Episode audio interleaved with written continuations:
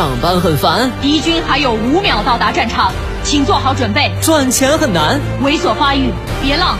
未来希望渺茫，稳住，我们能赢。全军出击！别让琐碎暗淡了理想。来吧，这个午后给生活加点料。八八九午后加点料。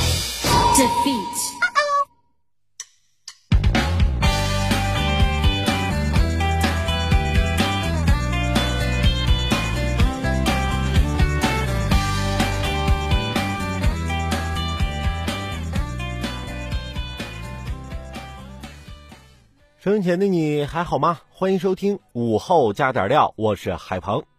这两天啊，我遇到了一件烦心事儿。我用了十几年的 QQ 号密码丢了，那丢了就得找回密码呗。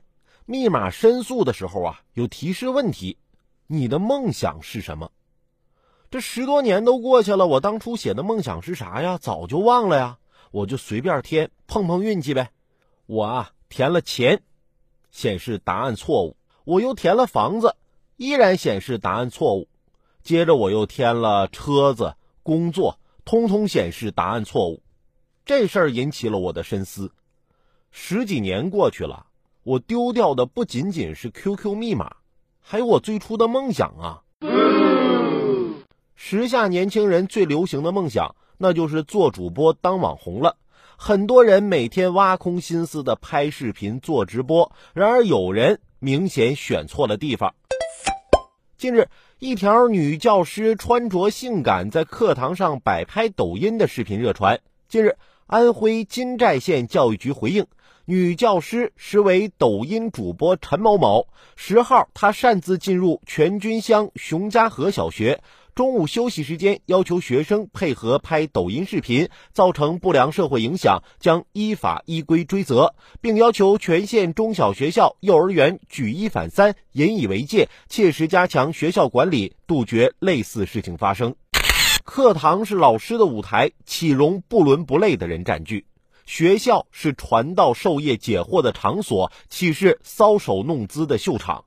如此装束，如此做派，成何体统？如此荒唐的抖音主播并不罕见，想红想疯了，是不是就该如其所愿把他封了？